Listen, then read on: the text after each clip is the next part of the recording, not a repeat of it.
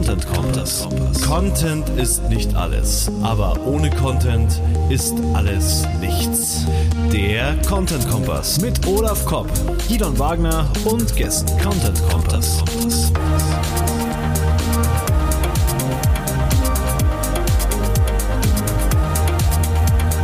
Content Kompass. Wie löse ich das Spannungsfeld zwischen Content und Vertrieb? Das Hauptthema in dem heutigen Content Kompass. Hallo Gidon. Hallo Olaf. Guten Abend. Guten Abend, ja. Ist schon Abend. Ist schon Abend, ja. Für manche schon mitten in der Nacht. Ja. Wir haben einen ganz interessanten Gast heute, und zwar den Carsten Hutzler. Ja, genau. Äh, alt, altes Urgestein, Vertriebsurgestein, sag ich mal, hat einiges zu erzählen zu dem Thema, also freut euch auf das Interview. Sehr spannend, ja.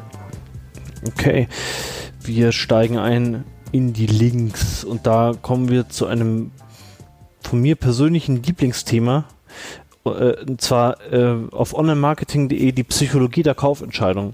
Und da geht es eben darum, warum kauft der Mensch?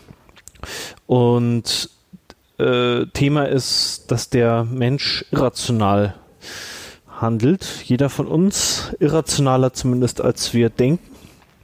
Ja, wir haben ja oft, oder ja, also ich kann da schon das unterschreiben, oft so ein rationales Bild im Kopf. Wenn ich doch meinem User erkläre, warum mein Produkt so toll ist, dann kauft er das doch sicher. Das ist doch klar. So.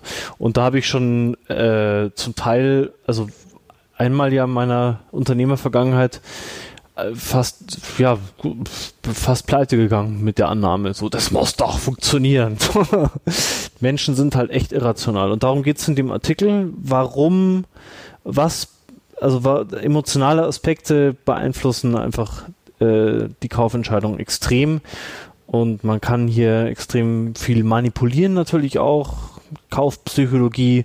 Man kann es aber auch nutzen, um einfach als Hersteller eines guten Produktes die Menschen richtig anzusprechen. Und ich genau. glaube, da, also pauschal, ich bin ja kein Freund von Pauschalaussagen. Ich glaube generell ja, aber mit Abstrichen. Ich glaube, es gibt Menschen, die entscheiden impulsiver und es gibt Menschen, die sind sehr sicherheitsbewusst, die gucken stark auf die, versuchen zumindest stärker auf die Ratio zu achten. Ja, und, und es ist auch unter, also man kann das wieder gar nicht über einen Kamm scheren. Äh, ich habe das mal bei Vocatus, das ist eine Unternehmensberatung oder auch die machen auch Marktforschung viel. Von denen habe ich das mal gehört. Äh, Menschen, die haben so, so eine Typologie aus, äh, aus, aus also so eine das klingt ein bisschen kompliziert, aber mit dir ist ja genau richtig. Du bist der Freund von komplizierten Sachen, äh, die ich immer nicht verstehe. Also so eine, sie nennen das Typologie, die, die, die, die sortieren äh, Menschen zum Beispiel in Schnäppchenjäger ein. Manche Leute sind in, in der Tankstelle Schnäppchenjäger, beim Kauf von einem PC aber nicht. Also die, die, die Menschen sind nicht an jedem Kaufpunkt gleich. Mhm. So. Mhm. Ähm, das fand ich auch mega spannend, die Erkenntnis. Äh, also es kommt wirklich immer darauf an, mein Unternehmen, mein Produkt, wie verhalten sich denn da die Leute? Du kannst das nicht über einen Kamm scheren, dass Männer ab 45, die in Hamburg leben, ähm, sich so und so verhalten. Das kommt genau. echt drauf an, was die genau. kaufen. Und, und welche, nicht nur welcher, da gibt es verschiedene Ebenen, glaube ich. Welche mhm. Menschen, mhm. es hängt vom Produkt ab, es hängt aber genauso natürlich von den verschiedenen Zielgruppen ab, beziehungsweise Personas ab, die du mhm. da ansprechen willst. So. Ja. Ja. Mhm. Dann ein Artikel von futurebiz.de, äh, den habe ich, weil ich, weil ich, ähm, weil du mich da drauf gebracht hast, letztendlich, äh, habe ich den hier rein. Content Distribution ist King. Wenn herausragende Inhalte nicht ausreichen, das vergesse ich immer, immer noch. Zum Glück bin ich ja keine, ich bin ja keine Marketingagentur wir, wir, wir schreiben ja nur das Zeug, aber ähm, ich vergesse es für meine eigenen Sachen immer wieder, dass ich äh, mehr rausgehen muss. Für mich ist das, ich bin einfach Texter, für mich ist das abgeschlossen, wenn's, wenn ich einen tollen Artikel geschrieben habe oder ein tolles Video, aus meiner Sicht tolles Video gemacht habe und äh, dieser Artikel ist einfach wieder mal ein schöner Weckruf, dass Content-Distribution halt einfach die andere Seite des Schuhs ist. Das passt irgendwie nicht, das Sprichwort. Äh, die Rede ist die andere Seite der Medaille der, des Content Marketings. So, ohne Content keine Distribution, ohne Distribution kein Content. So sollte es zumindest so, sein. So, so ungefähr. Äh, ja. Ich würde da gerne eine Zwischenüberschrift nochmal betonen. Own Channels stärken und mit Paid Media kombinieren. Ja. Das ist ganz wichtig. Own Channels sind deine eigenen Assets, deshalb solltest du da den Fokus drauf haben und dann kannst du gerne Paid dazu nutzen. Aber Paid kostet halt immer Geld und es ist immer schöner, wenn man seine eigene Reichweite ohne zu bezahlen aufbaut mhm. und äh, sich nicht nur auf Paid verlässt. Ja, gerade weil bei Paid ja auch sich was verändern kann. Irgendwie Facebook kann an den Anzeigen was ändern oder. Ja, und äh, genau, beziehungsweise Wettbewerb wird stärker, die Klickkosten werden irgendwann, mhm. machen es irgendwann unrentabel irgendwie und ja. Genau. Also eigentlich ist ja immer noch äh, SEO ist ja immer noch das, das äh, kann man nicht sagen, dass es das günstigste ist, weil es ja viel Aufwand ist. Aber es ist eigentlich immer erstrebenswert, diese organische Dauerbrennerreichweite zu haben. Ich sag mal so, ich würde würd es, ich würde E-Mail-Verteiler mit SEO auf die gleiche Stufe stellen. Mhm. Also E-Mail, eigene E-Mail-Verteiler aufbauen und gute Rankings, äh, nachhaltige gute Rankings ja. sichern. Also nur wenn sie nachhaltig sind, sind sie dann auch wirklich äh, rentabel ja. und effektiv. Stimmt, das hat der Wladimir von damals hieß es noch Affenblog auch mhm. mal gesagt im Interview. Wenn du einen Blog machst, bau dir einen E-Mail-Verteiler auf. Du musst mhm. direkten Zugriff auf die Leute haben. Genau. Und äh, weil du dann, dann, dann kennen dich die Leute, dann kaufen die vielleicht auch irgendwann deine Produkte. Oh, das ja, mache ich auch falsch. Ich habe ja eh Herz bis Kopf. Ich habe inzwischen, also meinen Persönlichkeitsblog, da geht, da habe ich ungefähr 500 Leute am Tag drauf jetzt. Äh, aber das sind alles immer Erstkontakte. Und die, ich habe so einen kleinen kleines Video, das ich verkaufe, aber das verkauft sich ganz wenig, weil ich halt null, nix mit E-Mail mache, gar nichts. Die kommen halt zuerst mal drauf und da, dann, dann vertraust du jemandem halt nicht, wenn du ihn zum ersten Mal siehst. Also, ja. Das ja. ist halt einfach so. Und mhm. ich müsste mehr äh, wiederkehrende Besucher einfach an, ansprechen. Hey, und wenn der zum dritten, vierten Mal einen coolen Artikel von mir gelesen hat, dann sagt die sich vielleicht, ähm, jetzt kaufe ich mal das Seminar von Gidon. Aber anders mhm. läuft es halt nicht. Ne? Genau. Mehrere, ja. immer, immer mehrere Kontaktpunkte. Meistens ja. äh, reicht heutzutage ein Kontaktpunkt nicht mal aus. Ach ja, da muss ich noch viel. Dann ähm, habe ich hier ein, kein Content-Link, ein, ein Event, also ein Link-Tipp für alle von euch, die in einer Content-Agentur sitzen. Äh, Content Manager hat, also contentmanager.de hat ein, äh, will einen Überblick über die Content Marketing Agenturen machen und da kann man als Agentur teilnehmen, sich selbst einreichen. Du hast dich, glaube ich, schon eingereicht, Olaf, gell? Gerade, gerade eben, weil du den, den Link empf äh, empfohlen hast, quasi. Cool. Sehr gut. Ja, genau. Ich weiß nicht genau, die, die werden das dann, also sie meinen, wir können nicht jede Agentur berücksichtigen. Ich weiß nicht, ob es dann nochmal ein Voting gibt, ein öffentliches äh, ich habe so verstanden, dass die das selber dann ähm, auswählen und äh, die prüfen dann die Content-Marketing-Agenturen auf 100 Kriterien und machen dann einen Markt. Das ist natürlich eine spannende Idee. Ist eigentlich auch eine coole Content-Idee für, für unsere Zuhörer, oder? Mach so ein, lass die Leute sich doch irgendwie bewerben, keine Ahnung, äh, ja, im B2B vor allem, irgendwie die Top 100 äh, äh, ähm, na, Traktorreifenhersteller und wir bewerten diese die Top 100 also mit unserem Shop die Top 100 Reifenhersteller äh, mit irgendwelchen Kriterien, die wir uns ausdenken und dann haben wir einen, dann haben wir einen super geilen Content, eine super geile Tabelle mit einem Überblick. Das ist eigentlich eine coole Idee, um Content zu schaffen auch, ne? Also ich habe gerade eine Mail, wenn man auf die Mail bestätigt bekommt, man kommt auf eine Seite, wird ihre Kontaktdaten werden nun manuell durch einen Mitarbeiter geprüft. In Kürze erhalten sie dann alle Unterlagen für die Teilnahme am Agenturvergleich per Mail. Ah, ja, okay. Ja, so schaffen die halt eine spannende Datenbank. Mhm. Coole Idee. Mhm. Content Manager mag ich. Da habe ich schon mal einen Gastartikel veröffentlicht vor 100 Jahren. Die waren echt schon damals schon cool. Äh, und dann habe ich noch einen Link. Heute habe ich viele Links. Mhm. Äh, Mehr als ich, Premiere. Tada! Tada! Ähm, genau, jetzt habe ich wieder Selbstbeweihräucherung. Ähm, ich habe auf onlinemarketing.de eine Kolumne, ähm, ein regelmäßiges Content-Coaching und da ging, ging jetzt der zweite Artikel mit einem Video online und das wird jetzt so alle paar Wochen erscheinen.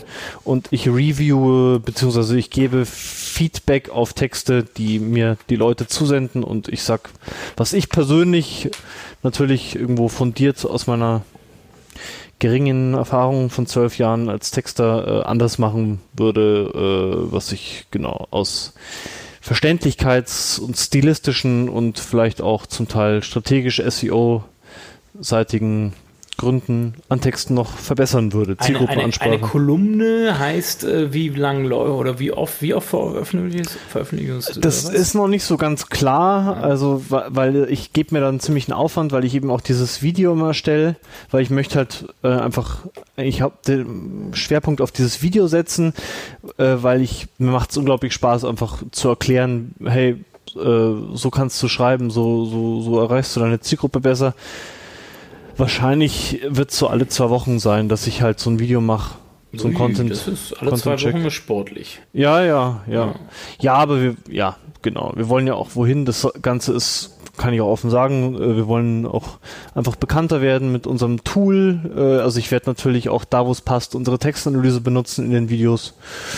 Und ähm, genau, das ist einfach mein, das habe ich jetzt vor, dass das meine Kolumne wird. Wie das funktioniert, muss man schauen. Ob wenn es nicht angenommen wird, dann wird's, werden wir es auch wieder sein lassen. Mhm. Ich möchte halt richtig die Community ansprechen und da mit den Leuten zusammenarbeiten. Da habe ich voll mhm. Bock drauf. Ja. Genau, hier der Link ist noch nicht online, aber wenn diese Sendung online geht, dann ist die Kolumne hoffentlich schon online. Okay. Äh, wo wir beim Thema Selbstbeweihräuchern sind.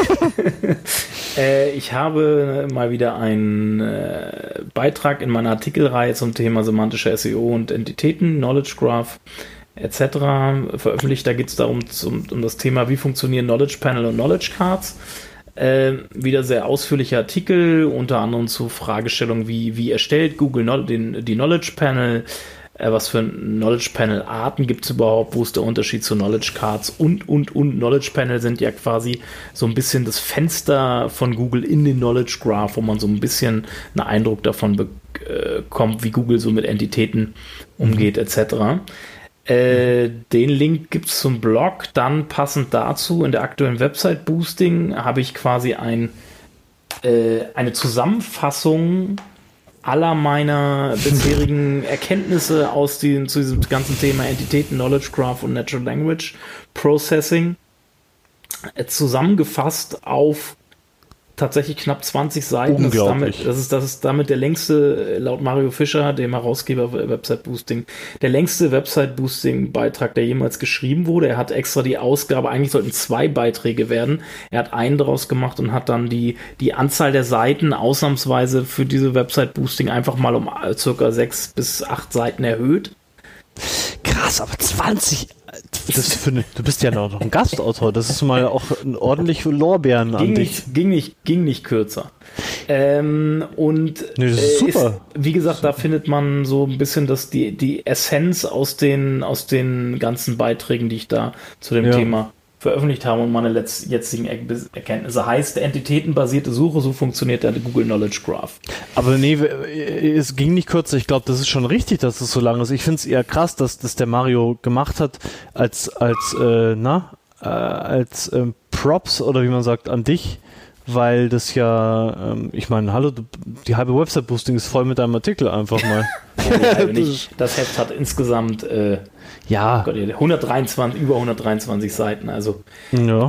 Aber wie freut mich natürlich, dass ich, und es ist vor allen Dingen, mhm. äh, ich habe drei Beiträge für die Website Boosting geschrieben und es ist die dritte, dritte Titelstory geworden. Und das freut mich insbesondere ziemlich doll. Oh, cool. So. Auf dem Entitätenthema reitest du ja ziemlich viel rum zur Zeit. Das ist ja auch wohl extrem spannendes Feld fürs SEO. Mal, wollen wir es kurz nochmal erklären, was eine Entität ist für alle, die es vielleicht noch nicht gehört haben? Weil wir äh, hier kein SEO-Podcast. Eine Entität, es ist, äh, ich habe mit dem Felix äh, Beilharz auch ein bisschen drüber geschrieben. Er hat das so ein bisschen vorgestellt in seinen SEO-Seminaren. Er meinte, es ist aber wahnsinnig schwer zu erklären.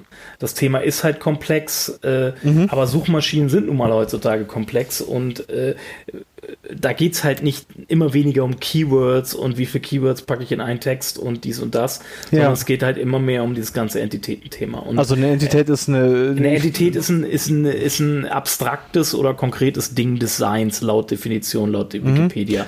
Das ist eine Entität ist gekennzeichnet durch eine einzigartige ID, einen Namen und Attribute und diese Entitäten können dann auch Entitätstypen oder Klassen zugeordnet werden, worüber dann eben eine Bedeutung ganz klar eines Begriffs oder eine Entität halt klar festzustellen. Es ist, die Entitäten sind, sind nicht von Google erfunden, sondern äh, eigentlich ein, ein, ein, ein Fachbegriff aus der Semantik im Endeffekt, also der, aus der Bedeutungslehre.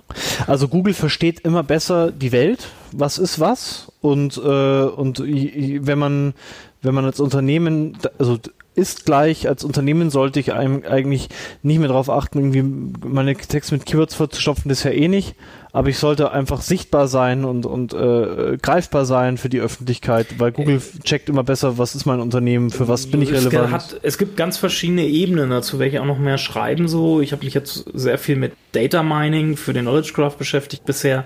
Es wird aber auch immer mehr, ich werde immer mehr dazu schreiben, welche Enti wie Entitäten überhaupt äh, welche Rolle Entitäten im Endeffekt bei der Interpretation von Suchanfragen zum Beispiel oder auch bei der Interpretation von Dokumenten dann eben auch spielen. Es geht im Endeffekt darum, rauszufinden, von was handelt ein Text oder ein Inhalt, Ja. von was handelt eine Suchanfrage und was möchte jemand eigentlich wissen, wenn er etwas bei Google eingibt? Und das geht nicht immer über die Keywords, die in der Suchanfrage vorkommen, sondern es geht halt immer weniger darum, ein Keyword mit einem Dokument zu matchen, sondern eher darum herauszufinden, was jemand gerade fragt und dort die passenden Dokumente unabhängig von den Wörtern, die ihr dort benutzt, also nicht völlig unabhängig, aber nicht eins zu eins, dann die entsprechenden Dokumente auszuliefern, ob dann ob es nun direkt mit den Begriffen zu tun hat, die da drin vorkommen, aber eher indirekt eben. Okay, also ich, das bringt mir das als, als ähm, Marketer, wenn ich das mit den Entitäten verstanden habe, kann ich besser äh, auch verstehen, was, was will denn meine Zielgruppe wissen über ein Thema und was muss ich entsprechend bringen. Genau, Äh, und erstens das, wie habe ich einen Text zu gestalten, aber auch, wie muss ich mich als Unternehmen, was ja auch eine Entität ist, im Ja. Sinne, wie muss ich mich, es geht um Positionierung im Endeffekt. Genial. Und, Mhm. und damit geht es auch ganz stark, wie wir Menschen halt im, im, im Kopf auch denken, wie wir gestrickt sind. Wir nehmen eine Marke beziehungsweise Entität, versuchen wir zu verordnen in unserem Kopf, für was steht diese Entität oder diese Marke und äh, für welche für welche Themen, wie wir jetzt vom Content Kompass, wir stehen für Content Marketing. So.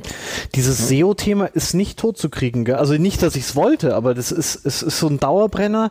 Ich denke mir in letzter Zeit öfters mal, hm, ich habe so viel Traffic von Google, hört das irgendwann vielleicht mal auf? Aber irgendwie, das, das, Suche bleibt, habe ich so das Gefühl, oder? Oder Solange es äh, nutzt, solange es kein anderes Konzept gibt, wie Menschen an Informationen kommen, wenn sie konkret etwas suchen, also für Ja. Pull, für Pull-Themen wird es ist, er wird Suchmaschinen Nummer eins erstmal bleiben. ja, bis, bis Computer Gedanken lesen können oder keine Ahnung. Und selbst dann ist es ja noch irgendwie in Worte gefasst. Ja, der Schritt geht ja schon in Richtung Voice und digitale äh, Assistenten, aber das, äh, das wird äh, Suche nicht komplett ersetzen. Ich glaube auch, das ist nicht das Alternativprodukt zur Suche, das ist ein neues Device, wird Ja, vielleicht für bestimmte Anwendungsfälle Suchen kannibalisieren in der klassischen Suchmaschine, aber wird sie nie ersetzen. Genau, weil du hast einmal dann die Leute, zeige mir bitte eine SEO-Agentur in Hannover, die gut ist, die Suchanfragen und dann gibt's halt die Leute, die weiterhin googeln, SEO-Agentur Hannover. So. Oder? Also das ist doch nur der, der Unterschied Ja, aber der zwischen Mario Voice Fischer hat's ganz schön, der Mario Fischer hat's ganz schön auf dem Rheinwerk-Konferenz demonstriert ähm, in seinem Vortrag. Äh, wenn du äh, einen Stuhl bestellen willst, eine, eine, oder ein, ein, ein Sofa bestellen oder einen Sessel bestellen willst, dann machst du das nicht über einen digitalen Assistenten. Dann willst du den sehen, willst du das Produkt sehen und bestellst nicht irgendwas, was dir ein digitaler Assistent dir vorschlägt. Der kann dir das mal vielleicht geschrieben, der, der, das ist ein, das ist ein, ein roter Sessel aus, aus, äh, aus, aus äh, Lama-Leder. Äh, du willst sehen, wie das Ding aussieht und wie es, was für Eigenschaften es hat. Und, äh, das, und willst es vergleichen mit anderen Produkten und es wird, das wird kein digitaler Assistent für dich erledigen können. Alexa, Google, lest mir bitte vor, ob dieser Stuhl bequem ist. Die, dieser Stuhl wird von den Benutzern zu 82 Prozent. Naja. Okay, alles klar. Ja, spannend. naja, und dann habe ich, da habe ich vielleicht noch ein, äh, weil wir lange nichts mehr so ein bisschen aus dem bisschen spirituelleren Bereich oder ich sag mal aus dem aus den weicheren Bereichen hatten, so ein bisschen, weil wir haben ja immer so ein bisschen beide so einen Touch. Ich höre gerade ein wahnsinnig spannendes Hörbuch, äh, The Big Five for Life. Ähm, das ist eine Fortsetzung von dem, von dem Autor John Strelecki. Der hat auch geschrieben, äh, das Café am e-, anderen Ende der Welt und Wiedersehen im Café am anderen, am Ende der Welt. Ähm, das sind, und dieses Buch setzt da quasi oben drauf und es geht im Endeffekt eigentlich um ein bisschen Sinn und Zweck des Lebens. Mhm. Aber bei The Big Five for Life geht es auch ganz stark um Unternehmertum und, und Führung vor allen Dingen. Mhm. Führung von Menschen.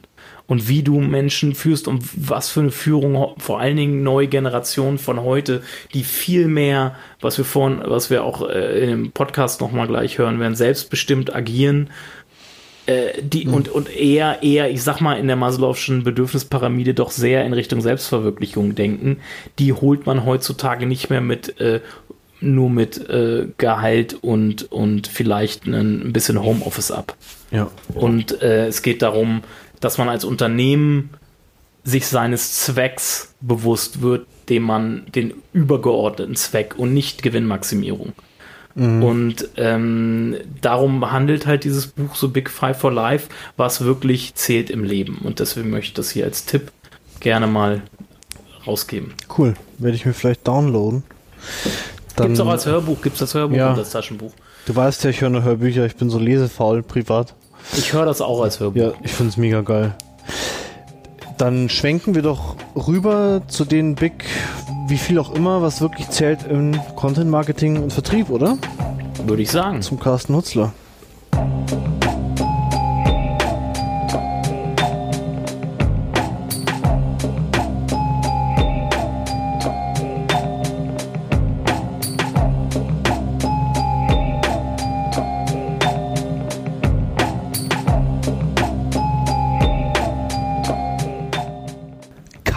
Hutzler beim Content Kompass über Vertrieb.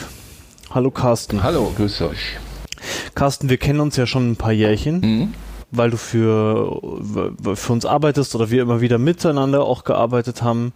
Äh, ich habe dich als äh, Vertriebs Menschen kennengelernt, der aber extrem über den Tellerrand immer guckt. Also der mit uns immer an unseren Websites gebastelt hat und gesagt hat, da könntet ihr, da müsst ihr, da müsst ihr Content produzieren.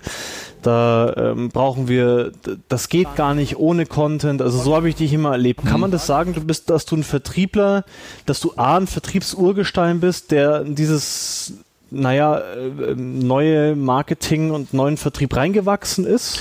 Kann man das so sagen? Habe ich was vergessen? Nö, grundsätzlich ja, ähm, kann man das so sagen. Ne? Ähm, ich meine, ich habe klassisch im Vertrieb im Telefonmarketing angefangen vor über 30 Jahren. Und äh, ich bin ein sehr neugieriger Mensch und habe immer mit reingeguckt und habe immer versucht, so äh, neue Wege zu gehen. Ähm, so bin ich dann zum Sales Marketing gekommen, so bin ich später in die Beratung gekommen, Vertriebskonzepte gemacht. Und die haben immer auch mit Inhalten, mit Produkten, mit Angeboten zu tun. Ähm, und äh, ich sag mal so, insgesamt ohne Marketing ähm, geht Vertrieb auch nicht. Von daher war das immer ein Teil meiner Arbeit. So, ja. War auch immer ein Spannungsfeld. Ja, aber hast du schon ganz gut äh, dargestellt. Ich gucke da immer weit über den Tellerrand raus, so, um das Optimum rauszuholen, ja um das Spannungsfeld geht es heute, weil manche sehen das ja auch ganz getrennt voneinander. Äh, aber vielleicht nochmal, das ist ein, vielleicht noch ein spannender Fakt für unsere Zuhörer. Du hast in der Musikindustrie angefangen, gell? Bei den richtig großen Fischen, du hast Platten verkauft, so war das, oder? Mm, ja, nee, ich habe ähm, ursprünglich mal im IT, das war der erste Job, so Speichererweiterung, Festplatten an den Handel zu verkaufen per Telefon. Und durch, dadurch bin ich dann, da, die suchten dann in der Unterhaltungsbranche, das war damals Warner, ähm, suchten sie jemanden fürs Telefonmarketing und das hatte ich schon mal gemacht, das fanden die gut und so bin ich da reingerutscht und habe dann äh, acht Jahre für, für die Unterhaltungsbranche gearbeitet, war zum Schluss Manager Telefon Sales. Ja. Kleine Anekdote. Und dann bist du, ja. dann bist du sozusagen ja wieder auf den Zug der Moderne aufgesprungen und hast dann zum Beispiel äh, in der Anfangsphase von Yameda damit gearbeitet, gell? Das, ja, das war 2010, das ist jetzt auch schon mhm. einiges her. Ähm, mhm. Ich habe äh, um die Jahrtausendwende nochmal so ein Studium für Callcenter Management draufgesetzt und habe dann angefangen, so Service Center und äh, Callcenter zu installieren. Ähm, und äh, ja, ich hab, bin dann praktisch auch in, in die Beratung gegangen und habe äh, von da an eigentlich Unternehmen beraten. Und so ist das auch mit Yameda entstanden. Die hatten Probleme im Vertrieb, die wussten nicht, lässt sich das Produkt überhaupt verkaufen per Telefon oder Voll geil. also Premium-Accounts. Die hatten ja. schon zwei Vertriebsleiter und fünf Telemarketing-Agenturen durchgetestet und waren gescheitert. Und mhm. ich bin dann an Bord gekommen äh, als Spezialist für Telefonmarketing und für Vertrieb und habe nach Lösungen gesucht. Und mhm. ich habe da ein vernünftiges Konzept aufsetzen können und eine Lösung gefunden, wie wir diese Premium-Accounts verkaufen können an Ärzte. Ja. Ähm, und nach meinem, nach dem Konzept arbeiten die wahrscheinlich immer noch. Ja. Hast die Nuss geknackt, ja, wie du immer so, so schön sagst. So. Nüsse knacken ist ja. ein schönes Wort. Nüsse. Ja. Ja, Oder Ausdruck. Ja. ja. Ja, das äh, Vertrieb, viele haben ja auch so eine, naja, ich weiß nicht, so eine feste Vorstellung von Vertrieb. In, in, in der Vorbesprechung kam mir die Frage auf, was? Ja, Meda macht Vertrieb? So, ja, ja. Die verkaufen Premium-Accounts und äh, deswegen macht auch Yameda Vertrieb. Eigentlich ist ja, ist, hat ja alles irgendwie mit Verkaufen zu tun. Ja? Auch wenn ihr Content produziert, macht ihr das ja mit einem bestimmten Zweck oder Ziel. Mhm. Ja? Ihr wollt entweder Sichtbarkeit oder ihr wollt Klicks generieren oder ihr wollt, dass irgendwelche äh, Produkte gekauft werden oder was auch immer. Ähm, am Ende sind diese Maßnahmen auch im Marketing, wenn ich Werbung schalte, in welcher Form auch immer, äh, oder Promotion mache, äh, immer um mit dem Ziel etwas äh, anzubieten oder zu verkaufen. Ja, das habe ich ja als Content-Mensch oft gar nicht auf dem Schirm, dass es am Ende um den Vertrieb geht. Wie kann denn, das ist ja unser Thema auch, wie kann denn Content Marketing den Vertrieb am besten unterstützen heute? Ja, das ist ja ähm, so, dass das ja alles nicht von losgelöst ist voneinander, sondern ähm, so ein Unternehmen äh, mit einer bestimmten Dienstleistung oder einem bestimmten Produkt ähm, hat ja eine, einen Baukasten von Maßnahmen, die sie ergreifen können, um sich bekannt zu machen im Markt, um Kunden zu gewinnen und so weiter. Und das muss ineinander gehen. Ja.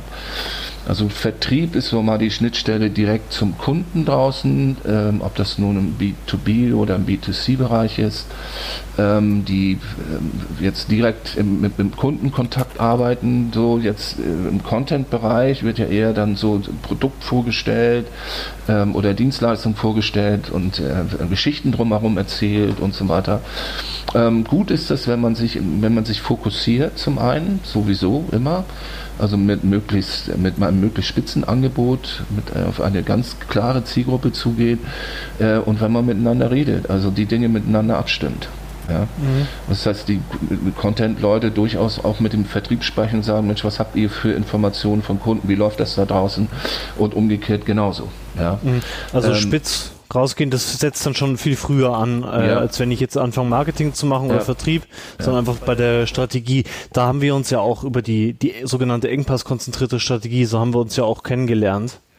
Ne? Da, nach naja, der wir haben arbeitest. uns kennengelernt bei Jameda, ne? Du hast da in einem Nebenbüro gesessen. Ähm, genau, das, aber wir haben dann über die EKS angefangen, miteinander zu arbeiten, genau, so meine ich Genau. Und äh, das ist ja ganz wichtig für, für deine Arbeit auch, oder? Das sagst du, ihr müsst euch spezialisieren. Äh, ja, äh, ich bin, die, was ist ein Trugschluss? Ich habe früher auch gedacht, möglichst viel anzubieten und mit so einem Bauchladen rauszugehen. Ja? Aber das kommt gar nicht gut an. So, und, äh, man kann sich auch nicht auf alles gleichzeitig konzentrieren, so, sondern was mache ich im Vertrieb? Ähm, ich gucke natürlich ähm, nach einer passgenauen Zielgruppe und die so passgenau wie irgend möglich. Ja? Mhm. Ähm, und ähm, versuche mich dann darauf zu fokussieren mit einem einzigen klaren Angebot. So. Also Bedürfnisse rauszufiltern, was für Bedürfnisse haben Kundengruppen und diese Bedürfnisse dann zu befriedigen und zwar punktgenau. Ist und das ist allerdings eine Strategie, das, die das gesamte Unternehmen im Grunde genommen betrifft, nicht nur mhm. den Vertrieb. Nur im Vertrieb sind wir das gewohnt, das zu machen. Kurz, ja. kurz, weil dieses Begriff, dieser Begriff EKS taucht, ist mir, läuft mir in den letzten Jahren öfters über den Weg. Ist das, was du gerade beschrieben hast, das äh, EKS-Prinzip ganz pro, pro Ja, gesagt? es beruht auf vier äh, grundsätzlichen Prinzipien. Ähm, und das eine ist mal Fokussierung, das ist das erste. Also ähm, sich wirklich zu spezialisieren. Ja? Mhm. Also nicht mit einem Bauchladen rausgehen, sondern mit einem möglichst spitzen Angebot, fokussierten Angebot äh, rauszugehen und dann tatsächlich ganz entscheidend dabei ist die Sicht der Dinge. Also nicht, meistens ist es so, dass auch oft in den Marketingabteilungen so, habe ich zumindest, sind das meine Erfahrungen. Äh, ich gucke immer erstmal, was kann ich? Ja, wer bin ich? Was kann ich? Was habe ich alles Tolles anzubieten? Mhm. Und gucke, dass ich das möglichst toll darstelle. Aber die EKS geht an den Weg anders herum. Die schaut erstmal, was sind eigentlich die Kunden und was haben die für Bedürfnisse? Mhm. Und dann schaue ich, äh, habe ich ein Angebot, was ich denen machen kann, was deren Bedürfnisse befriedigt. Gut, ja. das ist ja, sollte ja jeder im Marketingvertrieb heute nutzerzentriert denken. Das ist, ja. ist ja der, ist ja eigentlich das, aber jetzt machen wir immer noch viel zu wenig, wir merken es halt auch. Das ist leider nicht der Fall. Ja, also das äh, ganze Unternehmen kann sich natürlich absolut konzentrieren ähm, und wenn, wenn die Abteilungen dann äh, ineinander greifen und zusammenarbeiten und das gemeinsame Arbeiten, dann kann das richtig nach vorne losgehen. Ne? Mhm.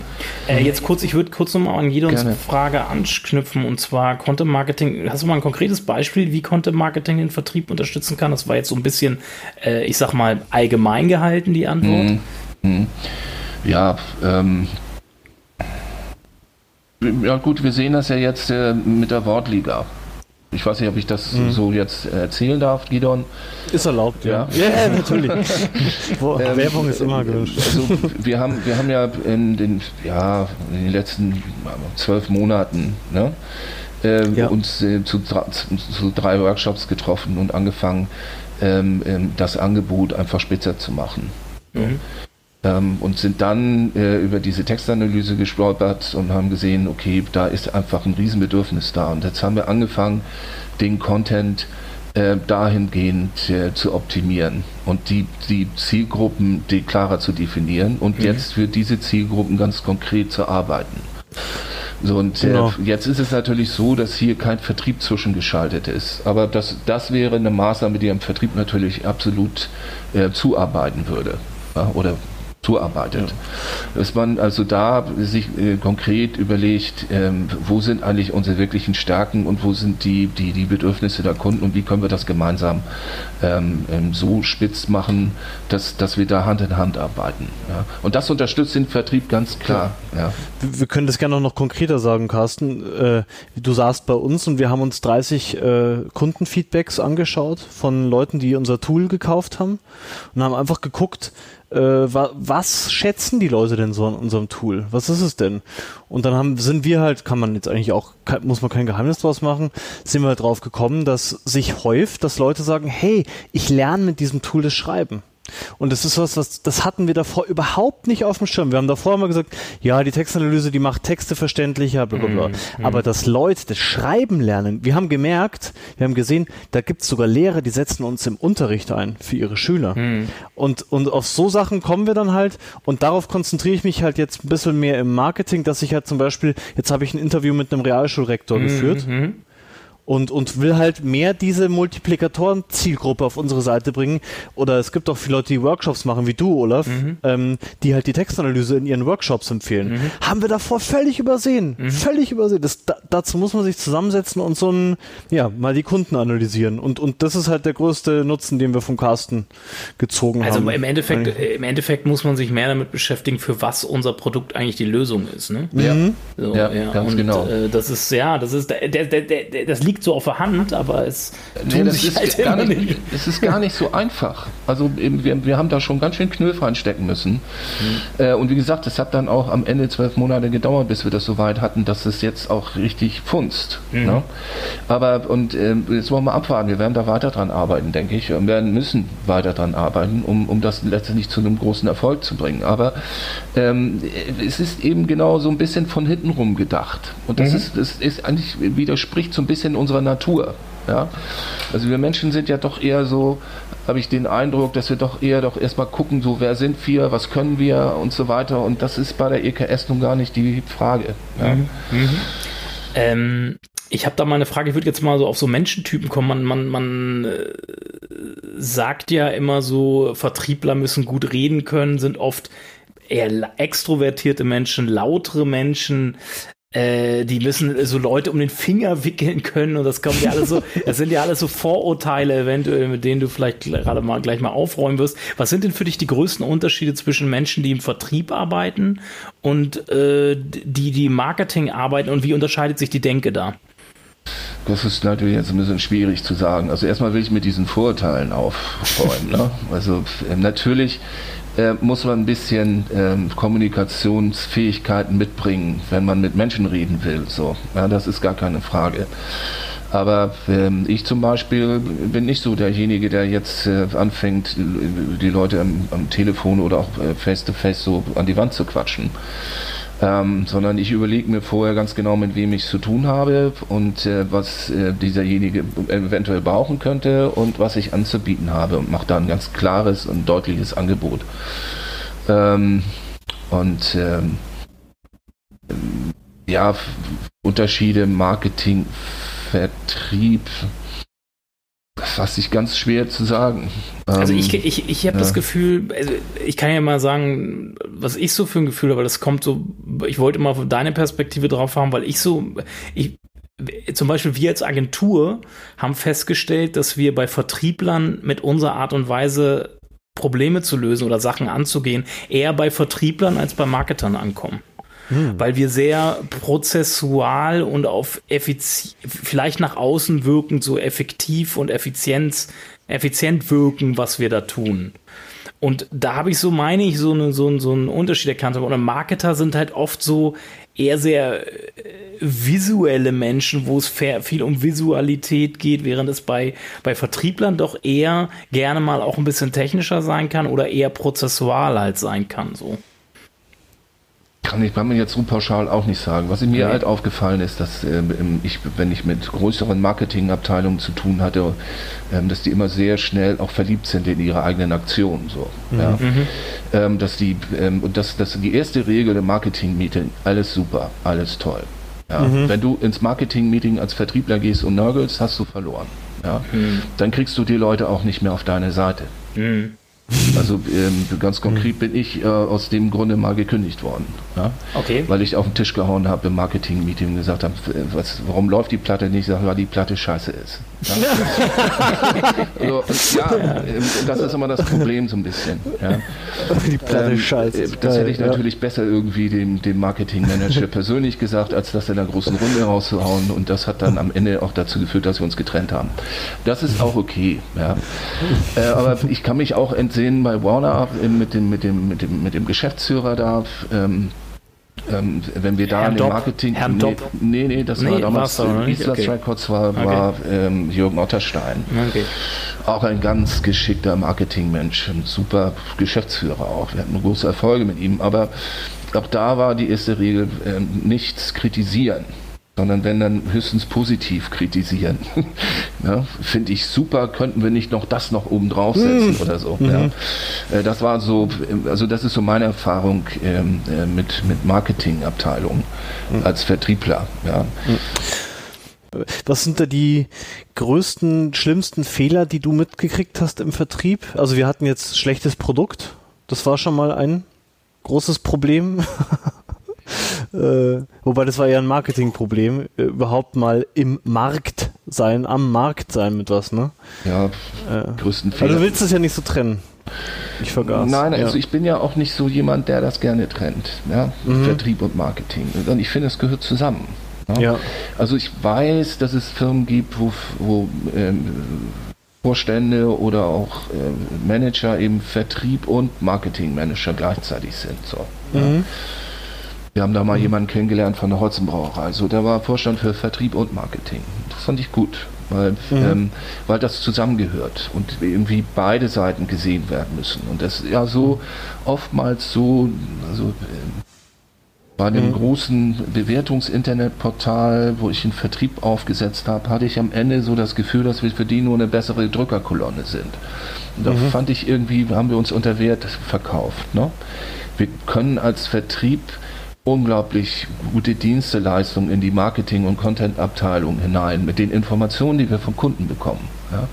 Mit denen, äh, wenn wir das, ich sag mal, ähm, fokussiert ähm, ansprechen und auswerten, kriegen wir unglaublich viele wertvolle Informationen von Kunden, ja. die wir in die Firma zurückspiegeln können. Ja. Was droht jetzt äh, noch kurz, ich will die Frage noch mal kurz aufgreifen, äh, weil das jetzt untergegangen ist. Was droht jetzt Unternehmen, die auch schon Content wirklich Marketing machen, gibt ja da viele, die einfach Leads generieren und so. Was droht aus deiner Sicht da an großen Fehlern, die du vielleicht auch mitgekriegt hast in deiner Laufbahn, die, die im Vertrieb passieren? Auch, eine, auch wieder eine schwierige Frage. Ja. Mhm. ähm, Content Kompass, der Podcast ja, der schwierigen du, Fragen. Du lockst mich aus der Reserve jetzt. Ne? ja, ähm, nein, vielleicht gibt es doch keine ähm, Antwort also ich muss da muss ich auch wieder ansetzen in, in der äh, gemeinschaftlichen Sicht der Dinge. Ne? Wenn, mhm. ähm, wenn die Abteilungen nicht miteinander reden, ähm, dann haben wir ein Problem, weil es un, unter Umständen am eigentlichen Ziel vorbeigeht. So. Mhm. Streuverluste und und und. Wir haben das jetzt, ich gutes Beispiel ist wieder die Wortliga. Ähm, ähm, ja. Seitdem ihr euch da fokussiert, äh, haben wir wirklich ja. ähm, ähm, ähm, Traffic. Erstmal geht der Traffic hoch, zweitens kriegen wir Bestellungen und so weiter. Das ist auch genau der Punkt. Und warum mhm. wissen wir das? Weil wir uns mit unseren Kunden auseinandergesetzt haben. Und mhm. äh, vorher habt ihr auch guten Content geschaffen, gar keine Frage. Aber er war nicht so zielgerichtet, wie er hätte sein müssen. Mhm. Ja? Und das ist eine Gefahr. Ja? Und da, denke ich, äh, kann der Vertrieb ähm, gute Dienste leisten. Ja? Mhm. Ähm, mhm. Klar, das können die äh, Marketingabteilungen, auch die Kundenbefragung oder so, das können die wahrscheinlich womöglich sogar besser. Aber die können auch ihren Vertrieb rausschicken und sagen, so fragt die Kunden mal das und das ab mit einem Fragebogen. Das ist für den Vertriebler kein Problem. Okay. Weil ich hätte jetzt gedacht, du, du sprichst gleich vom Zauberer, den man sich anstellt. Der Vertriebszauberer, den ja, stelle ich mir ein. Also und der zaubert dann. Du, ja, gut, und der ähm, zaubert dann. Ja, okay, alles Ich wollte dich in die Richtung. Ähm, nee. Äh, natürlich, du kannst ähm, ähm, ja, das tollste Produkt oder die tollste Dienstleistung haben, vermeintlich. Ja? Ähm, und dann sagst du dir so, jetzt brauche ich nur noch irgendjemand, der das verkauft. So läuft das leider nicht. Ne? Also ähm, es gibt sicherlich äh, Menschen, die habe ich auch kennengelernt, äh, die sind so Starverkäufer, die können alles verkaufen und die Menschen sind ihnen hinterher dankbar, obwohl die mhm. womöglich Mist eingekauft haben. Das ist eine Gabe, aber von denen gibt es nicht viele. Ja? Mhm. Ich habe ganz genau zwei kennengelernt. Ne? Mhm. Und, äh, Dich selbst und. Nee, nee, nee, nee, ich bin auch nicht so jemand. Und, äh, mhm. Sondern ich lebe davon, dass ich mich vorher hinsetze und mir Gedanken mache. Ja, mhm. über das, was ich äh, anzubieten habe, wie ich, welche Zielgruppe ich anspreche und wie ich sie am besten anspreche. Ähm, und das ist zum Teil recht aufwendige und langwierige Arbeit, die man machen muss. Und äh, und dann sind wir, ähm, ja, wenn du das gemacht hast, kannst du relativ effizient auch Vertrieb betreiben, wenn du denn das richtige Angebot für die richtigen Kunden hast. Mhm. Ja. Ähm, aber ähm, ich habe das auch erlebt, ähm, dass eine Marketingabteilung ähm, einen Relaunch über ein ganzes Jahr lang vorbereitet, ohne den Vertrieb mit ins Boot zu nehmen. Und, äh, äh und dann ist der Relaunch ähm, online und äh, plötzlich hat sich alles verändert und äh, bei mir laufen die Telefone heiß, weil bestimmte Leistungen weggefallen sind oder weil plötzlich ähm, Mitbewerber in den Profilen auftauchten und und und. Ähm, und das sind alles Dinge, die hätte man mit dem Vertrieb durchaus besprechen können. Aber das ist eine Haltungsfrage der Marketingabteilung. Der Marketingmanager hat definitiv wohl die Haltung gehabt, Vertrieb, die sollen er verkaufen. Die, ja. Marketing, das geht ihnen nichts an. Ja. Ja? Ähm. Äh, und dann haben wir ein Problem. Ich, ich würde da, würd da kurz mal reingehen und zwar, Gerne. wir empfehlen, wir nehmen mal an, äh, Marketing ist so Branding und Positionierung und, Perf und Vertrieb ist Performance. Ich pack's jetzt einfach mal so in die zwei Begriffe und ich, ich, ich übersetze das erstmal, weil ich Kunden halt, wir haben es auch öfters im Content Kompass schon angesprochen, wir halten, wir finden halt Siloing oder Silobildung in Unternehmen eh nicht gut. Äh, dennoch arbeiten, sieht man bei Unternehmen immer noch eine starke Trennung zwischen Branding und Performance.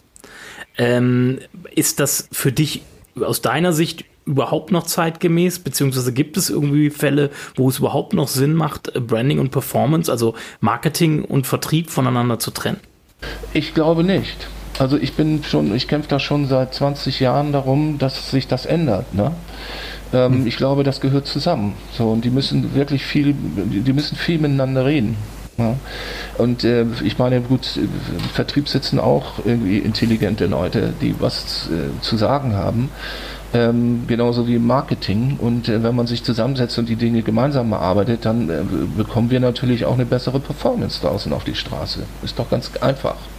Nur das wird halt eben nicht vielfach nicht gemacht. Und wie gesagt, auch in so einem Startup wird das eben dann nicht unbedingt umgesetzt, weil die Denke einfach anders ist. Da ist ich habe da unter anderem auch mit jemandem zusammengesessen, der zu mir gesagt hat, mit dir unterhalte ich mich nicht. Ja? ähm, weil du bist ein Vertriebler. Ja? Und der kam aus der Verlagsbranche. So, was ist denn Verlage? Die Verlage, die sind groß geworden mit ihren Drückerkolonnen in den Einkaufsstraßen. Ähm, da ist einfach ein Bild von Vertrieb, der absolut nicht mehr zeitgemäß ist. Ja? Aber mhm. wenn die das verinnerlicht haben, ja, dann sagen die, was soll ich denn mit dem Vertrieb, der hat nichts zu melden, er soll da draußen verkaufen. Obwohl, das, ob, äh, ne? obwohl viele Verlage mit ihren Mediaberatern auch Vertrieb machen. Ne? So, ja, also das hat sich auch gewandelt. Mhm. Ja? Ich habe jetzt nur einmal so ein, so ein krasses Beispiel, das habe ich halt ganz konkret erlebt. Und wo ich mich dann gefragt habe, ich hatte den auf meiner Kostenstelle, den Mann. Mhm. Ja? und habe mich gefragt, was soll der eigentlich machen? Und den habe ich dann in ein kleines Büro gesetzt und habe gesagt, hier, mach, was du willst. Ja? Äh, das macht ja keinen Sinn. Wenn der sich mit mir nicht unterhalten will, dann kann ich da auch nicht viel mehr tun. Ne? Mhm. Ähm, aber gut, äh, er ist dann irgendwann auch gegangen, zum Glück. ähm, aber äh, ja, solche Sachen machen wenig Sinn.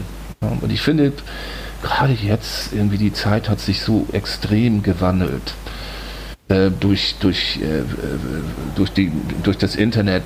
Ähm, wir kriegen jetzt eine Generation, die ranwächst, so wie meine Tochter, die wird jetzt 15 im September. Die ist ganz anders medial aufgewachsen und eigentlich auch viel mündiger. Ja. Kann, ich kann da draußen gar nicht mehr mit Tricks arbeiten und mit Überredungen oder was auch immer. Es macht auch nicht mal mehr viel Sinn aus meiner Sicht, so mit dem Gießkannenprinzip irgendwas in den Markt zu drücken. Ähm, das können sich vielleicht noch sehr reiche Firmen leisten, aber im Grunde genommen müssen wir mit sehr viel Offenheit, mit sehr viel Ehrlichkeit, mhm. mit sehr klarer Ansprache äh, draußen äh, äh, die Zielgruppen finden, äh, denen wir mit unserem Angebot wirklich weiterhelfen können. Finde ich, so, finde ich, ja? finde ich sehr gut. Also die Generation ja. heute ist viel ja. selbstbestimmter und äh, die wollen selber bestimmen. Und sobald die das Gefühl haben, sie können nicht selber bestimmen, ist das voll der Upturn und du bist eh raus. So. Genau, und das ist aber auch aus meiner Sicht ein Grund, warum Content so eine große und wichtige Rolle spielt. Ja, absolut. Ähm, das ist ja nicht nur die Suchmaschine, sondern es es ist auch, dass wir Zielgruppen wirklich auf eine sehr gute und angenehme Weise ansprechen können mit Content. Von daher ist, ja, ich liebe das. Content ist super. Ja? Mhm. Wenn der vernünftig gemacht wird, ähm, dann, dann, dann kann ich auch als Vertriebler was damit anfangen. Ja? Dann mhm. werde ich womöglich darauf angesprochen, auf bestimmte Artikel. Ja? Mhm. Ähm, oder äh, das geht schon dabei los, wenn ich einen Verkaufsflyer brauche. Ja? Wenn der gut gemacht ist und wo nicht so viel Unsinn drin steht und wo die Leute nicht mit Informationen zugemüllt werden, sondern der übersichtlich ist und klar strukturiert und mein Angebot deutlich widerspiegelt, habe ich schon so viel gewonnen im Vertrieb. Ja. Mhm. Aber das sind ja auch Dinge, die dann Sales Marketing Abteilungen und auch Marketing oder Grafikabteilungen dann äh, herstellen. Ja. Und auch mhm. Inhalte. Das, wo findest du denn heute wirklich, ich sag mal, Content, der wirklich gut getextet ist? Ja? Ja. Also ich ärgere mich oft so über so Artikel. Ne? Wenig, wo ja. ich irgendwie ähm, das habe ich heute wieder gehabt. Ich weiß nicht, was das war. Da ging es auch, ich glaube, um El Paso jetzt da, diese, dieses Attentat. Ähm, aber äh, da war dann so viel Zeugs drin, was ich schon wusste. Da musste ich dann drüber weglesen und es hat mich wahnsinnig genervt. Mhm. Und das kann man doch alles irgendwie geschickter machen. Ne? Ja. Wo du sagst, der Marketing und Vertrieb, die sollen sich die Hände reichen und zusammenarbeiten. Ja. Äh, aber wenn wir jetzt von den Aufgaben im, im, im, Tagesgeschäft sprechen, wo würdest du da die Trennlinie ziehen? Was macht operativ jetzt Vertrieb? Also sollte sich Vertrieb aktiv an der Content-Produktion zum Nein, Beispiel beteiligen? Das können die nicht. Also mhm. äh, dazu sind sie dann auch nicht qualifiziert. Es geht ja letztendlich um die Zielsetzung, Gidon, mhm. und äh, um die Fokussierung ähm, und darum, dass man äh, äh, Aktionen gemeinsam abstimmt. Ja? Mhm. Als Beispiel, also als wir früher Platten, die die Charts haben wollten, äh, dann haben Ähm, äh, das war noch zu Zeiten, wo noch keine Kassensysteme rum wurden. Da gab es so Tipper, die haben dann die Verkäufe handschriftlich in so Bögen eingetragen und so. Das war ganz abenteuerlich. Aber ähm, dann war bei den Singles das so 50 Prozent war ähm, Airplay, also die Plätze in, in 100 bis 50 waren, da war, spielte das Airplay eine Rolle und darunter dann auch äh, mehr die Verkäufe. Und das war so ein Ding, wo ich gedacht habe, als ich das gesehen habe, Mensch, das müssen wir doch alles irgendwie timen ja, um Platten äh, in, in, in, in, die Charts zu bekommen. Das heißt, wir müssen entsprechenden Warendruck draußen haben, wir müssen die Promotion irgendwie dann mit einem vernünftigen Zeitplan reinbringen, dann den Airplay versorgen und äh, am Ende dann mit unseren Tippern reden, dass sie uns eben auch empfehlen. So. Und da haben wir dann so, so einen Schlachtplan entworfen und wir haben echt viele geile Platten in die Charts gebracht mit dem Konzept. Und was war die Idee? Die Idee war, arbeiten die Abteilungen noch einfach mal zusammen. Das war das ganze Geheimnis. Und äh, das, da hat sich auch nichts daran geändert, an dem Konzept aus meiner Sicht. Wenn wir äh, im, im, im, Vertrieb sind wir natürlich wirklich diejenigen, die dann, äh, wir haben jetzt äh, eine Dienstleistung und jetzt haben wir uns mit dem, der Marketingabteilung mit den Content Managern abgesprochen.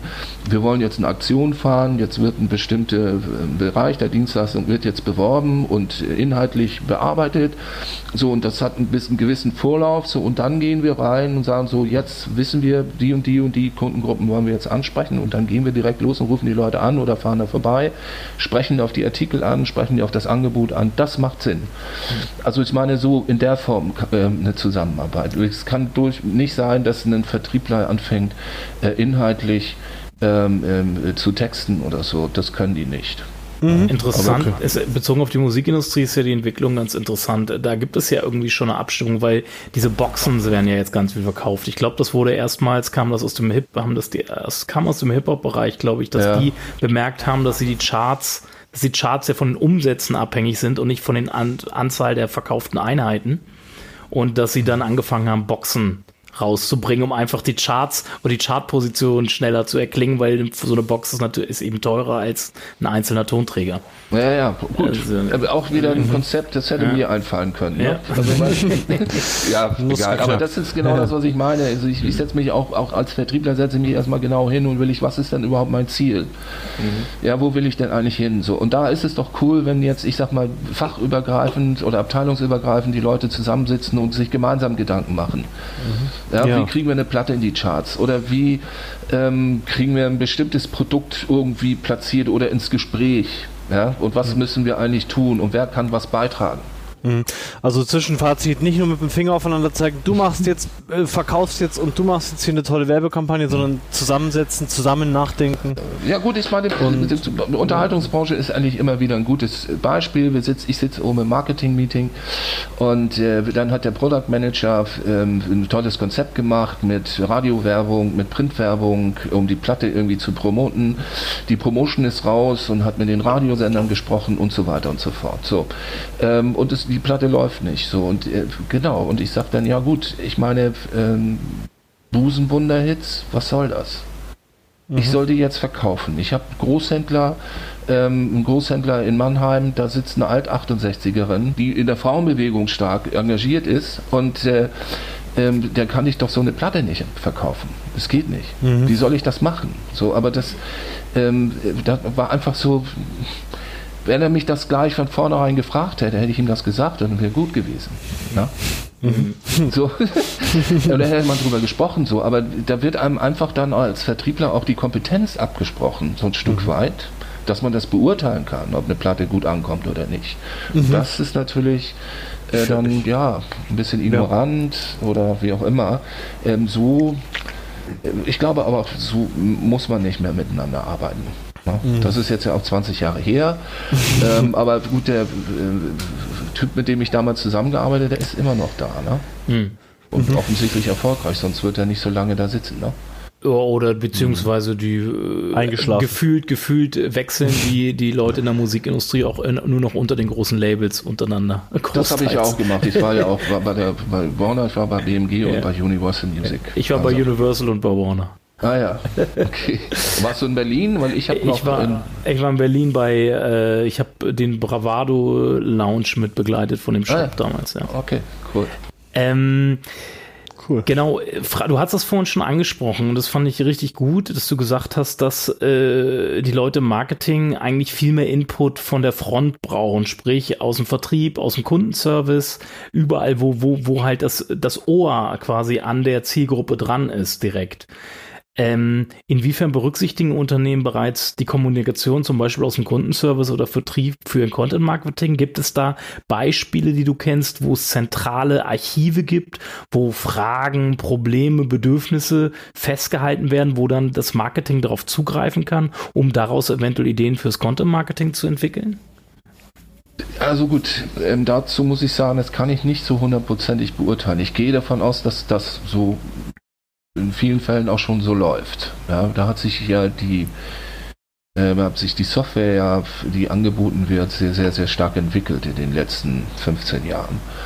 Ähm, das, letzte Service Center, was ich installiert habe, da hatten wir ein Ticketsystem. Aus diesem Ticketsystem haben wir ähm, so einiges ableiten können, ja, das wir auch zurückgespiegelt haben.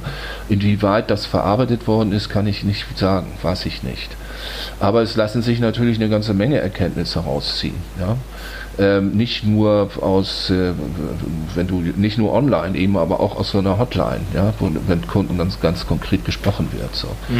Gespräche werden aufgezeichnet, die lassen sich analysieren nach Stichworten. Ähm, man kann das aber auch kategorisieren in Form von Tickets, die man erstellt oder auch automatisch erstellen lässt, äh, wo Anrufgründe festgehalten werden, wo ähm, Lösungen festgehalten werden und und und so. Also das äh, haben wir ja vor 15 Jahren schon gemacht. Mhm, okay. Also das ist durchaus ein Mittel, ja. Wobei ähm, sicherlich ähm, du über so einen Online-Shop, so ein Online-Tool sicherlich viel leichter äh, an Informationen kommst. aus ging mir da wirklich Sicht. nicht um online, es ging mir wirklich, Ja. dass es eine zentrale Anlaufstelle, Ja, äh, ein Archiv, eine Art Archiv gibt, wo wirklich diese ganzen wichtigen Informationen aus der von der Front, also Mhm. Kundenservice, Vertrieb, einfließen und wo sich quasi dann so ein Marketing, so ein Content-Marketing daran bedienen kann. Ja, also da bin ich mir nicht ganz sicher. Bin ich jetzt nicht der richtige Ansprechpartner Mhm. mehr. Also kenne ich mich nicht so gut aus. Habe ich mich nicht mehr so drum gekümmert in den letzten Jahren. Aber ich bin mir sicher, dass es sowas gibt. Also wir merken, wir, wir Ja. sprechen das Thema halt immer wieder an und teilweise gibt es so auch Versuche, aber richtig konsequent macht das halt niemand, weil irgendwie wirklich es so ist, dass die einen immer noch nicht so richtig mit den anderen reden. Deswegen. Ja, aber da sind wir wieder bei dem Punkt. So. Da Ja. ich finde das so klasse, dass wir heute eben auch über dieses Thema reden. Ja. Und ihr habt eine einigermaßen oder eine relativ hohe Reichweite. Vielleicht erreichen wir damit was. ja. Also so, äh, Was meinst du denn, wenn die Leute sich mehr zusammensetzen in den Unternehmen? Vielleicht auch Zuhörer von uns jetzt heute, die irgendwo im Content arbeiten. Was können wir Content-Leute denn von euch Vertrieblern lernen? Fokussierung, Mhm. zielgruppenorientiert zu denken und zu arbeiten. Ähm, sich Gedanken darüber zu machen, wie ist eine Zielgruppe besonders gut anzusprechen, zum Beispiel. Ja? Welche Sprache wollen wir da müssen, sollten wir verwenden. Ja? Ähm, gutes Beispiel ist der Arzt als solches ein sonderbares Wesen. ähm, aber wenn du versucht hast, den Arzt zu erreichen per Telefon, musstest du an Schwester Stefanie vorbei. Ja? Und Schwester Stefanie, ähm, äh, die brauchte eine klare Ansage. Habe ich mir so erklärt, dass sie das vielleicht auch gewohnt ist von ihrem Arzt. Ja? Ähm, wenn ich da zu weich reingegangen bin, dann hat die mich nicht durchgestellt. Ja. So, oder mir den, den Arzt konnte man ja ohnehin nur zwischen den Sprechstunden erwischen. Ne? Aber gut, ähm, also sich Gedanken machen darüber, welche Zielgruppe wie angesprochen werden muss und und und so, da kann der Vertrieb sicherlich ähm, ähm, ähm, helfen. Ja, welche Zielgruppe ist es genau? So wie bei Kinderbüchern. Mhm. Da sind nicht die Kinder die Zielgruppe, sondern das sind die Eltern die Zielgruppe. Die muss ich, die muss ich ja. Genau. Klar, das Ja, Buch ist für Beispiel. Kinder geschrieben. Ne, aber, wie muss ich jetzt, wie muss, wie muss ich mit denen reden? Ja, das, genau. Darüber sollte ich mir dann auch Gedanken machen. Welche, Mhm. welche Schlüsselworte oder welche Art der Kommunikation, welche Art Ja. des Textes spricht die besonders gut an? Aber Ja. arbeitet ihr da, arbeitest du da auch mit Persönlichkeitsprofilen wie Disk oder so oder, oder Farb, Farbtypenlehre irgendwie? Gibt so? es alles, ne? Ich bin kein Freund von sowas. Okay. Also Mhm. ähm, kann man machen. Ähm, es gibt ja auch NLP im Verkauf und Mhm. äh, alles Mögliche. Mache ich alles nicht. Ähm, sondern ich mache wirklich, setze den Fokus wirklich auf Produkt, auf Dienstleistung. Ist das, ist das passgenau? Ist das wirklich fokussiert? Habe ich mich spezialisiert? Habe ich die richtige Zielgruppe? Äh, und wenn das alles der Fall ist, dann muss ich nur noch das draußen bekannt machen. Weil du eben, weil du eben von dieser dem Schwesternbeispiel kamst und sagst, da muss man mal ein bisschen konsequenter irgendwie oder ein bisschen dominanter, so ein bisschen dominanter auftreten, sag ich mal. Und ähm, das wäre, das wäre, mich durch. das wäre, das wäre ja, das wäre ja so eine Richtung, würde ja in Richtung äh, Farbtypenlehre oder so gehen. Ne? Also, Ja, weiß ich gar nicht. Also das ist, so ich gehen, gehe? Also- bei mir läuft das so unter ähm, Zielgruppenansprache. Ja? Mhm. Spezielle Ansprache für spezielle Zielgruppen.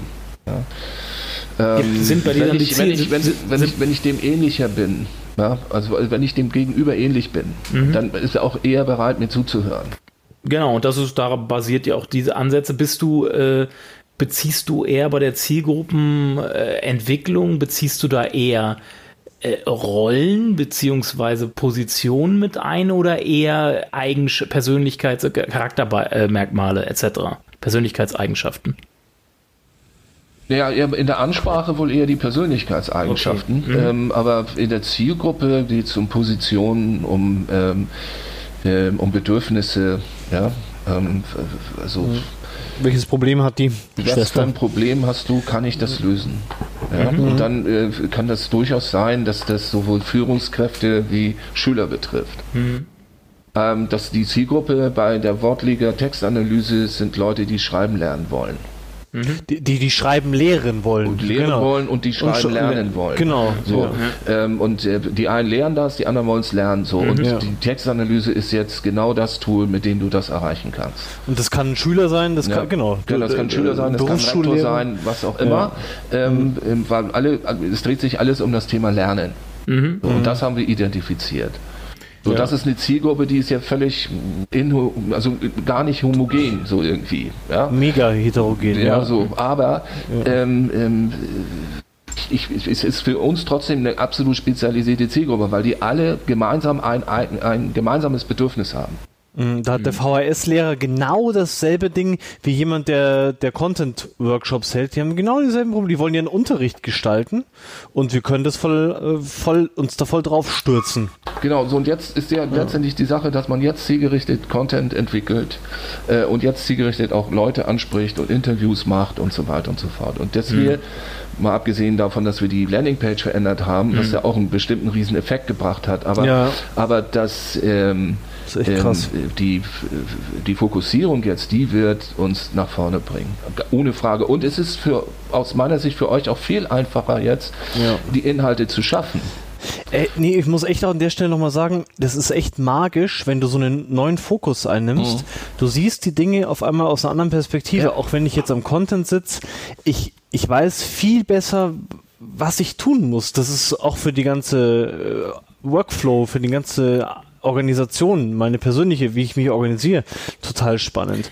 Oder ich heb so Potenziale. Ich habe zum Beispiel eine äh, Pressestimme von Aufgesang vom von euch, Olaf, Mhm. genommen, weil ihr gesagt habt, äh, irgendwie das Von der, Kollegin, von der Kollegin Jessica, ne? äh, ich glaube, nee, Nee. auf der Landingpage, äh, wer, im Deutschunterricht äh, irgendwie Probleme hatte, wird mit diesem Tool glänzen. Dem das habe ich halt aus dem Blog, drauf aus dem Blogbeitrag, ja. Okay, ja. ja. Ja, so Sachen fallen dir dann auf einmal auf, äh, dass du das ja als, als Pressestimme nehmen könntest. Das ist ja mega, also Mhm.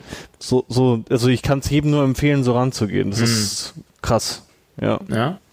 So gut, und Ja. diese Sachen habe ich aber im Vertrieb gelernt und nicht im Marketing. Ja. Ey, du bist eigentlich, Mhm. du bist eigentlich für mich so, du bist, äh, du, du bist, stehst so, also das, was du tust, oder diese, wenn, wenn wir auch über Landingpages und Betextung von Landingpages sprechen, bist du ja auch äh, in gewisser Weise ein Conversion-Optimierer, ne? Weiß ich nicht. Also, also ich bin auch, ich bin natürlich vielfältig interessiert, war ich schon immer so, auch so eine eierlegende Wollmilchsau. Ne? Aber ähm, ich glaube, so sagt man das in Bayern. Ne? Wollmilch, Carsten. Ja. ja. ähm, nur, ähm, ich meine, mir, mir ist das aufgefallen halt, als wir in diesem Workshop saßen. Das passte irgendwie nicht. Ich sagte, das müssen wir irgendwie verändern. Ja? Ähm, ob ich dann Conversion-Optimierer bin, das kann man so nicht sehen. Also ähm, ich sehe das immer ganzheitlich. Ja, wenn, ich, äh, wenn wir an einem Thema dran sind, an der Fokussierung ähm, und äh, wir haben alles gemacht und wir haben eine beschissene Landingpage, dann funktioniert das Konzept nicht. Mhm. Also ne, ähm, deswegen sind wir da rangegangen und das war äh, wirklich die absolut richtige Entscheidung. Mhm. Ja, und das mhm. hast du auch richtig gut umgesetzt, Gidon. Danke. Ich glaube, was du halt gut kannst, ist halt über wirklich über den Tellerrand gucken. Ähm, also so richtig über den Tellerrand, weit darüber hinaus. Du könntest jetzt keine Landingpage optimieren, aber du könntest schon deine Meinung qualifiziert dazu abgeben, ja. was auf der Seite ja. steht. Ja. Und das ist eigentlich, glaube ich, an einem Dienstleister total wichtig, egal ob es eine Agentur gehört, oder so ein. Gehört dazu, ist Teil der Hypothese, ne? Mhm. Also äh, es ist ja so, wenn ich ja. ähm, wie mit, mit Gidon und, und David zusammenarbeite, ist es ja nicht so, dass ich dann hingehe und äh, irgendwelche Vorträge halte oder, ähm, oder irgendwelche nee, Arbeitspapiere müssen, raushole, sondern ich setze mich reden. mit denen zusammen, ganz gemütlich, trinke meinen Kaffee äh, und lasse die arbeiten. Ja? und bringe das, bring das dann in die richtige Richtung wenn es dann, äh, und meistens gelingt das auch. Mhm, okay. Also es ist nicht so ähm, der klassische Berater, der kommt und sagt, so ich weiß jetzt, wo es lang geht und jetzt machen wir mal alle das und das und jenes.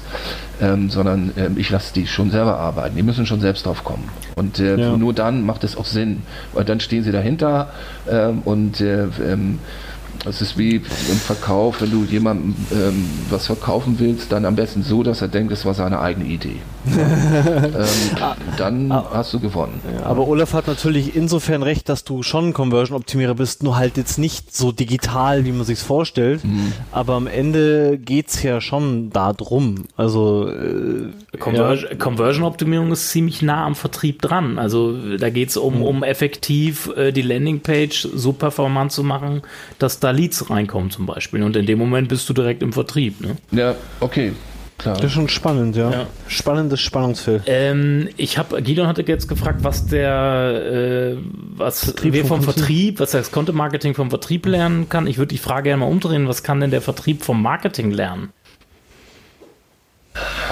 Mit Sicherheit auch viel so. Aber du erwischst mich jetzt auch wieder auf einem Bein, wo ich mir irgendwie nie Gedanken drüber gemacht habe. Ähm, ähm, also sagen wir es mal so, wenn immer dann, wenn ich mit denen zusammengesessen habe und wir konkret an einer Idee oder an einem Problem oder was auch immer gearbeitet, gemeinsam gearbeitet haben, dann haben wir voneinander profitiert. Und ich habe natürlich viel gelernt viel gelernt, wie, wie sie Marketing, wie Marketing verstanden wird, äh, was es eigentlich auch ist ähm, und äh, wie man das aufsetzt und wo da und, und, unter Umständen auch Probleme sind. Also ähm, ähm, ich kann nur dann lernen von denen, wenn ich mit denen zusammenarbeite. Ja. Mhm. Aber dann lerne ich auch so oder so. Immer dann, wenn ich irgendwo mit Menschen an konkreten Dingen zusammenarbeite, dann lerne ich auch. Und äh, weil ich eben das auch immer eingefordert habe, und weil ich eben auch über den Tellerrand rausschaue und weil ich auch in der Lage war, zumindest in der Vergangenheit, Probleme auch konkret anzusprechen. Deshalb hat man mit mir gesprochen, mit mir zusammengearbeitet, deswegen habe ich das mir auch, deswegen konnte ich da auch viel lernen. Ja. Wenn ich natürlich mich selbst als reinen Verkäufer sehe, äh, und mir keine Gedanken darüber mache äh, und alles esse, was mir aufgetischt wird, ja gut, ähm, dann komme ich auch nicht weiter. Ja. ja. Ich wollte gerade sagen, ich glaube, es kommt stark darauf an, für was man sich selbst hält. Weil wenn du sagst, ja. ich bin halt nur ein Verkäufer, dann sagst du ja, das mit dem Website-Kram, das soll man die schon machen. Ja, das ist ja oft die Haltung auch in Vertrieben. Mhm. Ja? Ähm, es gibt ja auch ein Spannungsfeld, äh, das ich ja in Vertriebsmeetings, ähm, dann äh, die neuen Produkte vorgestellt wurden. Ähm, und dann wurde eben auch kräftig hergezogen ne? über die mhm. Kampagnen. So. Äh, mhm. Wo ich mich dann auch gefragt habe, warum haben wir das im Vorfeld nicht mit denen besprochen. Ja? Mhm. Ähm, aber gut, ich hatte dann in dem Falle nicht die starke Position, in der ich das hätte einfordern können. Ja? Mhm. Bei, ähm, bei dem Internetportal, von dem ich vorhin sprach, äh, wo die Marketingabteilung ähm, einfach so einen Relaunch gemacht hat, ohne mit uns zu reden. Äh, da hätte ich die Position gehabt, da ist es an mir vorbeigegangen. Ja. Mhm, mh.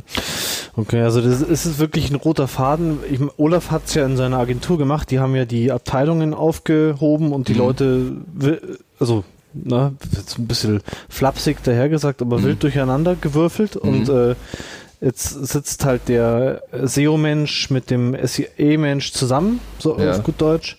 Und das muss eigentlich auch mit, mit euch, sage ich jetzt mal, Vertrieblern und mit dem Marketing und mit dem Kundensupport einfach äh, einmal durchgemischt werden, oder? Mal abgesehen von Büros, wo Leute telefonieren, wo es sich dann wahrscheinlich wieder beißt. Ja gut, also wenn du eine Telemarketing-Abteilung hast, die den ganzen Tag telefoniert, ähm, da kannst du keinen Content Manager reinsetzen. Das geht nicht. Ne? Der, der, der, wird, der, wird, wahnsinnig. Aber dann brauchst, dann brauchst du wenigstens die übergeordneten Formate, die diese Abteilung zusammenbringen. Ne? Also, ja, also äh, äh Georg hat gerade erzählt, was ihr gemacht habt, finde ich riesig. Finde ich absolut die richtige Entscheidung. Äh, wird euch auch sicherlich geholfen haben, nach vorne absolut. zu kommen. Nicht in, in, vor allen Dingen das ähm, ne? Spannende ist nicht nur nach außen, sondern auch nach innen. Ja. So, und das, das ist genau dieses, äh, äh, dieses die ganzen Kompetenzen einfach zu bündeln und zusammenzusetzen. So, dann kann auch der kreative Prozess wieder in Gange kommen ja, und wird optimiert. Das ist äh, absolut die richtige Entscheidung. Und wenn ihr Vertriebler habt, dann bindet die mit ein. Ja. Die werden mit Sicherheit auch was beitragen können. Carsten Hutzler, wenn man dich erreichen will, wie, wie erreicht man dich, wenn man jetzt von dir so begeistert ist? Äh, äh, es gibt ein Xing-Profil, es gibt ein LinkedIn-Profil, wobei bei LinkedIn bin ich nicht so viel unterwegs. Verlinken wir. Super. Ähm, aber Xing ist, äh, wenn man mich erreichen will, äh, einfach kurze Nachricht über Xing. Okay. Carsten mit K. Und dann findet man mich da. Ähm, und äh, einfach eine kurze E-Mail oder so schicken, dann passt das. Ja. Toll, du sitzt in Hamburg, haben wir ja. glaube ich gar nicht erwähnt. Ja, ich sitze in Hamburg. Ja. Danke, dass du uns so viele tolle Sachen über Vertrieb erzählt hast. Das ja, war immer gerne. ein toller Blick ähm, über den Ich habe da ja eine Passion und äh, das ist jetzt, haben wir jetzt heute auch wirklich gut diskutiert und, und angemerkt. Ähm, das finde ich echt stark. Ja. Aufschlussreich, ja. Ich fand es mhm. wie immer, ich fand wie immer mega spannend und ähm, danke dir, Carsten. Sehr gerne. Ich danke dir auch, Carsten. Und an der Stelle ähm, würde ich die Abmoderation übernehmen, Gidon. Ähm, ja, wenn ihr noch weitere spannende Gäste bei uns hören wollt, äh, hört euch entweder die, äh, die 18, 19, 20 Folgen, keine Ahnung, wie viel wir jetzt schon haben, einfach mal an. Da haben wir auch andere sehr interessante Gäste, ähnlich wie Carsten. Und äh, abonniert uns, wenn ihr jetzt über zukünftige Gäste, interessante Gäste auch was hören wollt, dann äh, abonniert uns bei Spotify, ähm, iTunes, bewertet uns, ganz wichtig. Das würde uns sehr freuen. Ja, und vielleicht, wenn ihr einen Themenvorschlag habt oder selber äh, sagen würdet, ich würde gerne mal mit den Jungs vom Content Kompass zusammensitzen, dann melde dich und ähm, wir telefonieren und schauen mal, ob wir zusammen eine coole Folge machen können. Danke und bis bald. Tschüss. Tschüss. Content Kompass. Content ist nicht alles, aber ohne Content ist alles nichts. Der Content Kompass mit Olaf Kopp, Gidon Wagner und Gästen. Content Kompass.